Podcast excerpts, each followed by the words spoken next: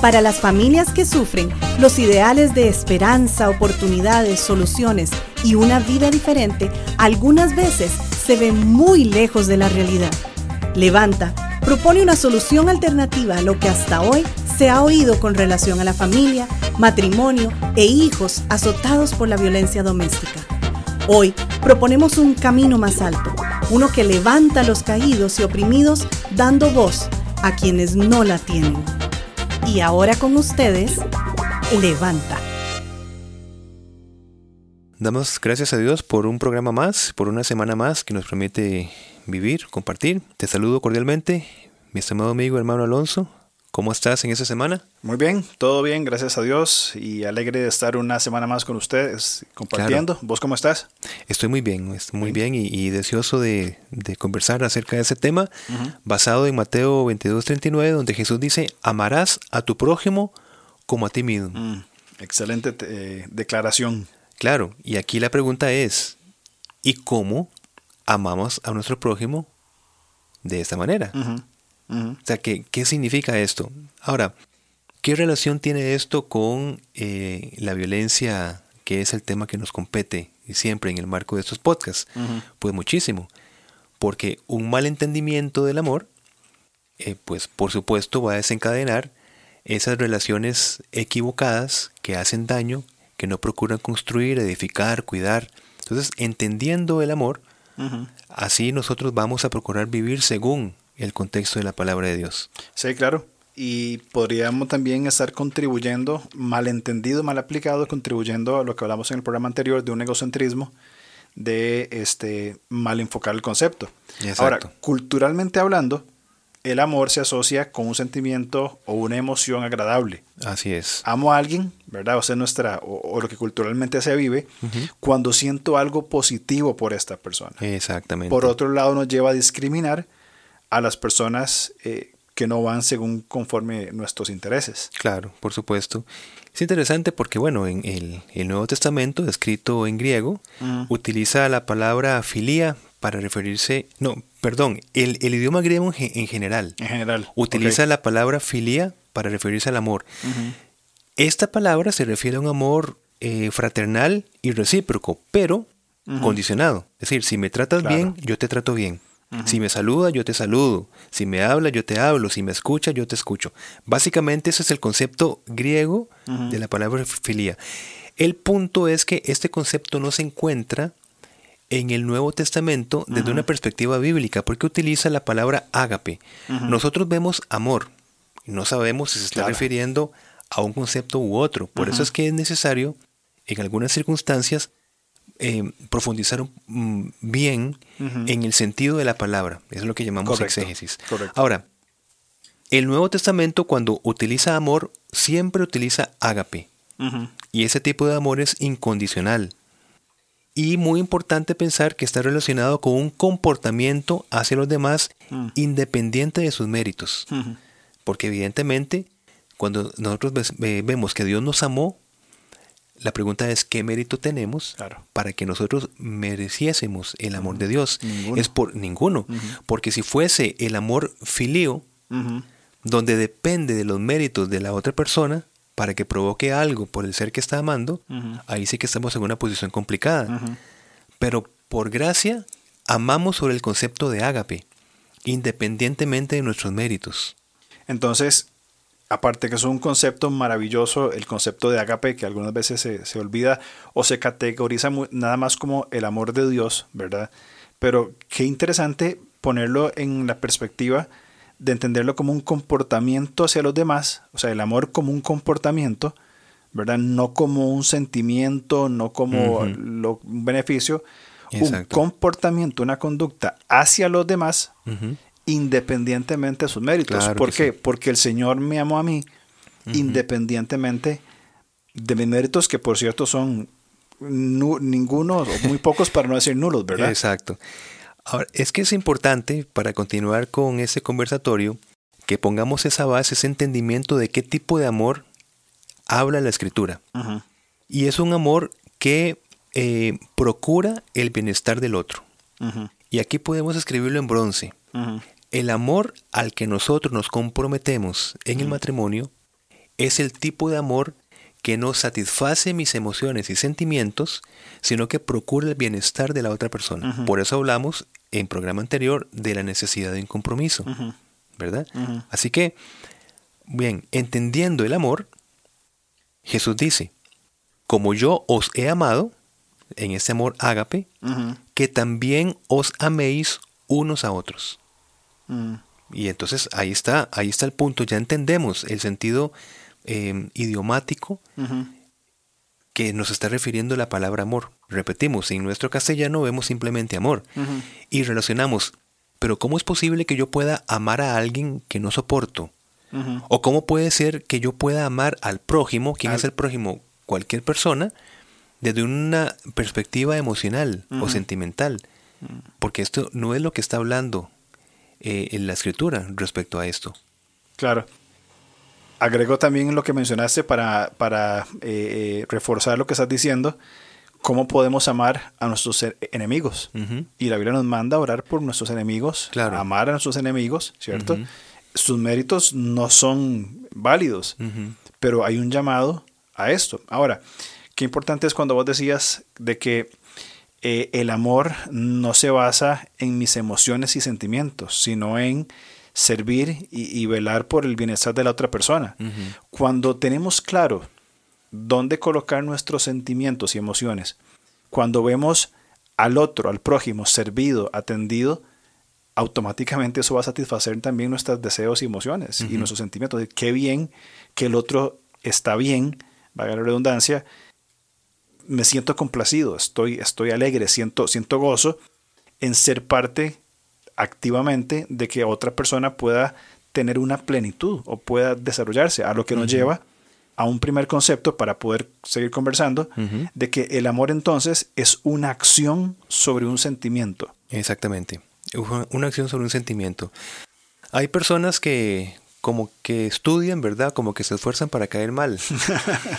y, y, el punto es, este, que nosotros a veces nos sentimos presionados sin, eh, bajo la estructura cristiana de decir yo como cristiano tengo que desarrollar buenos sentimientos hacia esta persona, tengo que amarla, a pesar que, eh, que, es una persona tan complicada. Ahora, no estamos diciendo que se justifica el sentido de odio, ¿verdad? Pero tampoco significa que este amor cristiano eh, es tener la misma altura con la que yo amo a las personas próximas, con la persona que lucha por, pues, por no ser tan, tan querida, digamos.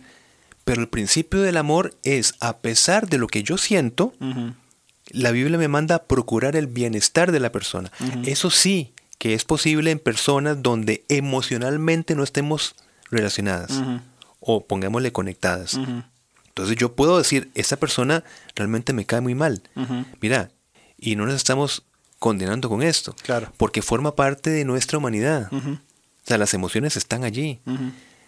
Pero lo que sí es complicado es que a pesar de estas emociones yo procure el mal de la persona. Aunque yo reciba el mal de la persona, yo puedo dolerme y puedo decir, esta persona no la soporto.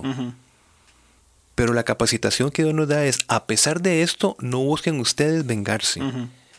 Ustedes procuren siempre el bien, para que la otra persona, como dice Pablo en Romanos, le dé vergüenza esa actitud que usted tiene.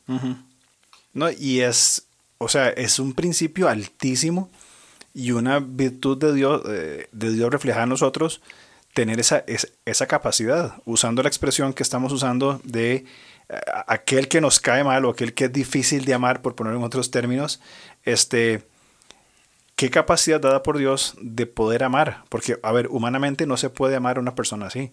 No. Humanamente, sin el amor de Dios, no es posible, pienso yo, amar claro. a una persona que no, es, que no es de nuestro agrado. Claro. En el Señor tenemos esa capacidad de ir por encima de las emociones y sentimientos y amar en práctica. Entonces, esta persona con quien tengo conflictos, con quien eh, es difícil de llevar, necesita un cuidado, un favor, etcétera.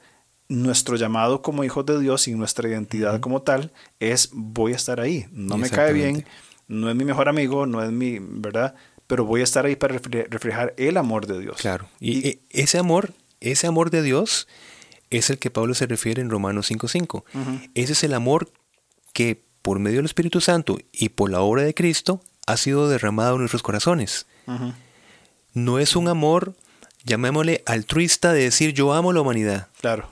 Y, y, yo tengo amor por un árbol, y tengo amor por una piedra, y tengo amor por un animal, y tengo... Yo amo, ¿verdad? Amo, amo y hago eh, toda una, ¿verdad? Una serie de, de, reflexiones acerca de ese tipo de amor. Se trata del amor con que fuimos amados. ¿Con qué amor fuimos amados? Eh, dice 1 de Juan 4:19, nos amamos unos a otros porque Él nos amó primero. ¿Qué tenemos aquí? El modelo de una iniciativa en beneficio del otro. Mm. Dios tomó la iniciativa en beneficio del que estaba perdido, nosotros como perdidos. Entonces, ese modelo de amor podemos decir que toma un modelo de iniciativa.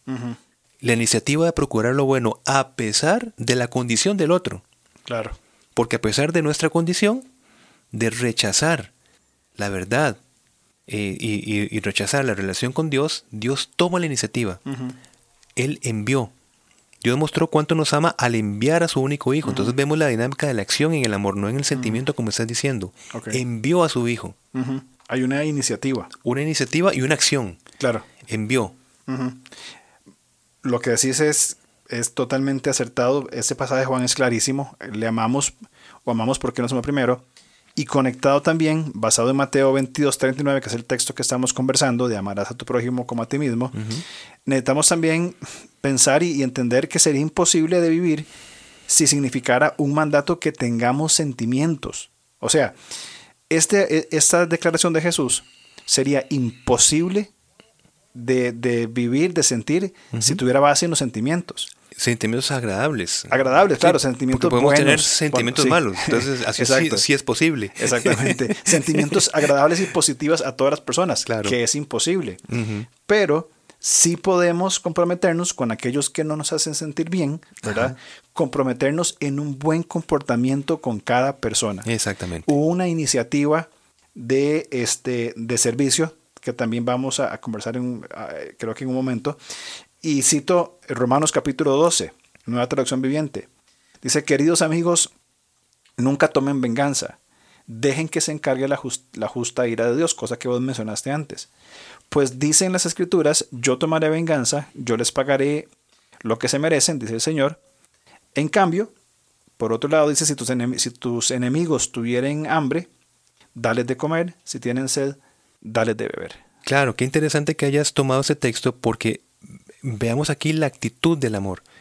Es una actitud, dice, eh, yo tomaré venganza, ¿verdad? Dice el Señor. Ahora, no dice, ahora sí, procuren buenos sentimientos hacia la otra persona. No, en medio de toda la particularidad y la tensión emocional que puede ser tener un enemigo, dice, si tienen hambre, dales de comer. Si tienen sed, dales de beber. Entendamos, por supuesto, que está hablando de una panorámica amplia, o sea, una ilustración en dos aspectos donde habla de cualquier necesidad. Inclusive la necesidad de su nombre. Quiero decir, con una persona con la que no nos está haciendo un daño terrible, procuramos ser ese tipo de amor, no hablando mal de la persona, o simplemente hablando lo necesario para poder resolver un conflicto.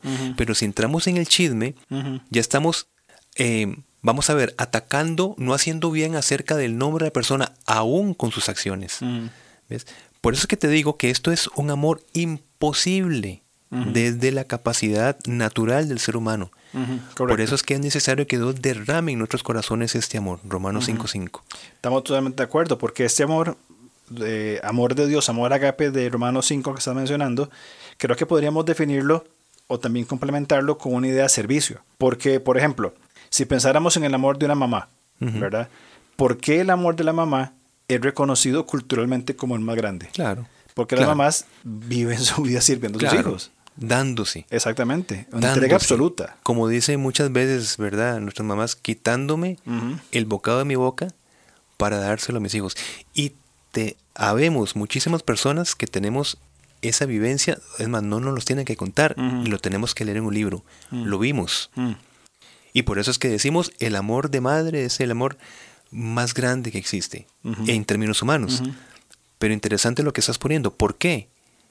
Por ese sentido de servicio. Porque no necesariamente todas las mamás tienen eh, o, llevan a que todos los hijos lo reconozcan como el amor más grande.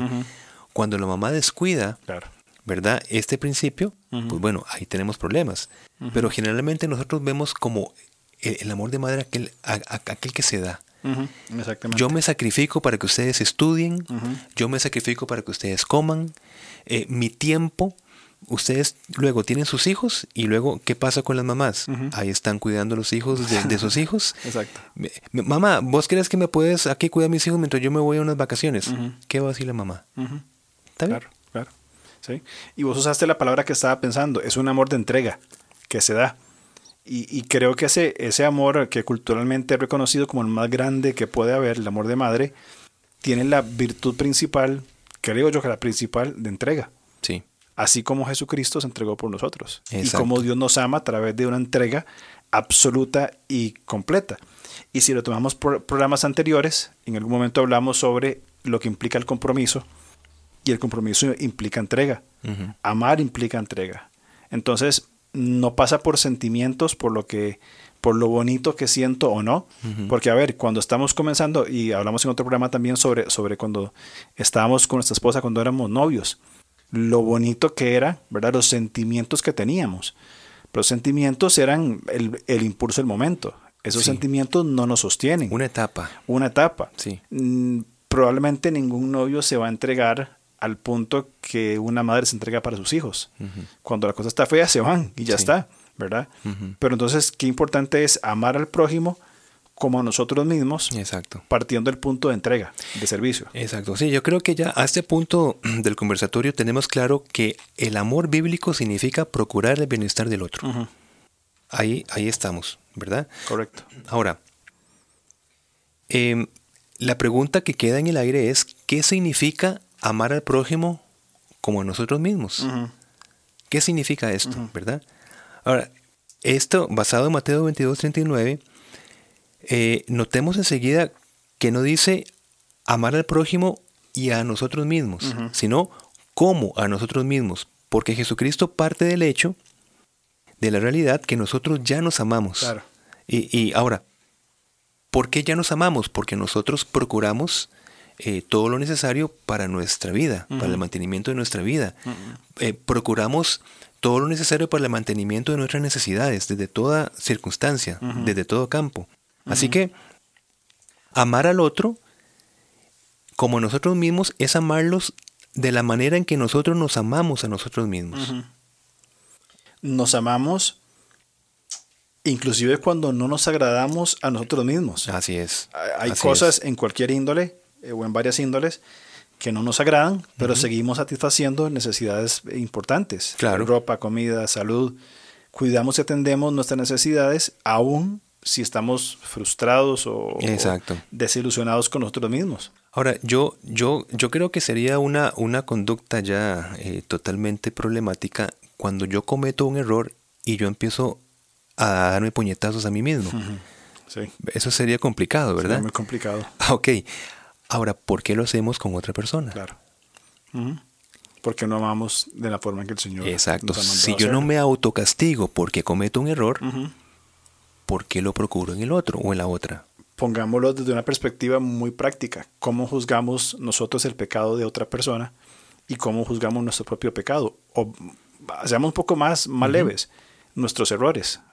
Autojustificándonos. Exactamente. Ah, pero es que usted no sabe que yo tal cosa, es que no es tan así, pero cuando es el otro, sí resaltamos grandemente sus errores, pero los nuestros no. ¿Qué pasaría si aplicamos el mismo principio? Bueno, se equivocó. Bueno, voy a entender por qué se equivocó. Voy a, voy a, procurar saber cómo ayudarlo, ayudarlo para que salga de, su error. Exacto. Pero no lo hacemos porque probablemente no amamos de una forma en que el Señor manda. Correcto.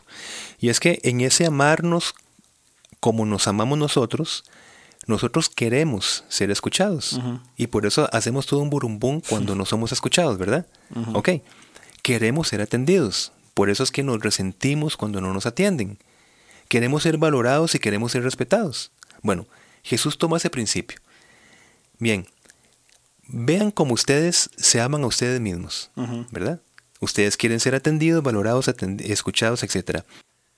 Ustedes quieren saber que lo que ustedes dicen y piensan es importante para los demás, ¿verdad? ¿Les gusta estar así? Yo diría, por supuesto. Yo, por supuesto que yo no estoy buscando que lo que yo diga y pienso sea rechazado completamente por todo el mundo. Procuro yo verme aceptado. Ahora, necesitamos sentirnos valorados tal y como somos, con nuestros gustos y particularidades. Así nos gusta sentirnos, a pesar de que veamos las limitantes y que tengamos, qué bueno es encajar. Y pensar que podemos eh, eh, tener una relación con otras personas a pesar de nosotros mismos. Ahora, este principio de procurar el bien por el otro se afectó con el pecado. y, leemos Juan, eh, perdón, Génesis 4.9, dice, luego el Señor le preguntó a Caín, ¿dónde está tu hermano? ¿Dónde está Abel? No lo sé, contestó Caín. Y atención con esto, pregunta Caín, ¿acaso soy yo el guardián de mi hermano? Entonces, notemos cómo el pecado destruye ese, ese concepto de valorar, de cuidar, de respetar al otro. ¿Acaso soy yo el guardián de mi hermano? Está procurando simplemente sus beneficios. Claro. ¿Verdad? Hay un cambio de la prioridad del, del tú al yo. Exactamente. ahora soy yo el que importo, no me importan los demás. Y esa es el, la deformación que el pecado consigue en las relaciones. Así que mi hermano, ¿qué significa entonces amar al prójimo como a uno mismo? Yo podría proponer o sugerir de que amar al prójimo como a uno mismo es atender sus necesidades, colocarlo en esa posición de prioridad cuando lo escuchamos, lo aceptamos, lo respetamos, lo valoramos. Amamos cuando su bienestar nos importa tanto como el nuestro. Es una forma práctica de, de, amar a las personas. Un excelente resumen entonces para que podamos entender qué significa amar al prójimo como nosotros mismos, como nos estás enseñando, es cuando el bienestar del otro nos importa tanto como nuestro, por lo menos parte de la, de la Jesucristo parte desde la realidad del pecado humano, que nunca vamos a dejar de amarnos a nosotros mismos. Entonces dice, bueno, al menos sobre ese listón, procuren el amor hacia los demás. Exacto. Entonces, amen a los otros como se aman a ustedes mismos. Y ahí ese es el, el, vamos a decir, el principio fundamental. De hecho, que es la, es la regla de oro, como popularmente se le conoce, ¿verdad? Esa regla de oro, que inclusive en términos, eh, en ámbitos no cristianos se habla de la misma regla de oro. Haz a los demás todo lo que quieras que hagan, que te hagan a ti. Esa es la esencia de todo lo que se enseña en la ley de los profetas, según Mateo capítulo 7, versículo 12. En principio, de que trato a la demás gente como me gustaría que me trataran a mí. Qué importante, ¿verdad? En nuestra casa estamos eh, eh, transmitiendo un, valor de la regla o la ley, no me acuerdo cómo le decimos, del que viene después. Entonces, por ejemplo, si yo llego y, usé, me tomé el último poquito de fresco que quedaba, bueno, viene alguien detrás mío, hace el fresco, se acabó. Bueno, hacer, te va a tomar tres minutos hacer fresco. O se acabó el papel en el baño, o se acabó eh, el café de, de su lugar, bueno, viene alguien después mío, voy a mostrarle amor práctico en que cuando venga tenga para usar, no que llegue y no hay nada, verlo por mí mismo, entonces ir cuidando esos principios de, bueno, ¿quién viene después? ¿Cómo le puedo mostrar amor? Y estás hablando ahí del principio del amor práctico, ¿verdad? Procurando el bienestar, no solamente de que, uy, me salvé al tomarme el último trago de fresco, que sediento estoy, pero viene la otra parte, ok, ¿cómo voy a procurar el bienestar del que viene atrás. Eso es amor. Claro. No solamente decir, este, yo tengo una buena relación emocional o sentimental con miembros de mi familia. Exactamente. Es práctico. Nuestra naturaleza humana es, me tomo lo último que queda y dejo el pichel sucio para que alguien más lo lave. Porque a mí no me interesa. Pero el principio del amor práctico, como está usando la palabra, es, bueno, alguien viene detrás mío con una necesidad, ¿cómo lo puedo suplir? Y eso sobrepasa sentimientos, deseos y demás, y lleva a la acción concreta y además el testimonio que se forma eh, eh, como, como hijos de Dios. Correcto. Bueno, pues ese principio es básico y fundamental entender el amor, porque ¿qué pasaría si se lleva a la práctica? Por lo menos podemos entender que violentar a la otra persona se está fallando sobre el, fundamento básico de lo que es el amor, procurar el bienestar de la otra persona. ¿Cuál es entonces la opción? Buscar ese poder transformador en Jesucristo para que ese amor, a partir de la fe, sea derramado en la manera de pensar de cada persona y entonces ya entendemos que el amor no va a significar una dependencia de las emociones y sentimientos que se acaban en cualquier momento, son fluctuantes, podemos decirlo así, sino en el amor que verdaderamente es revelado como ágape en el idioma bíblico. Y a partir de este amor ágape se van a construir nuevos patrones sobre los cuales vamos a desarrollar nuestra experiencia de vida. Así es. Y, se, van a ser imitables por los que vienen después. Correcto, correcto. Mi estimado, tenemos que irnos. Bueno, Muchas gracias. Ni modo. Ni modo, no queda más, ¿verdad? pues un gusto. Eh, creo que es un tema muy importante y como siempre decimos, les animamos a que sigan profundizando sobre este concepto.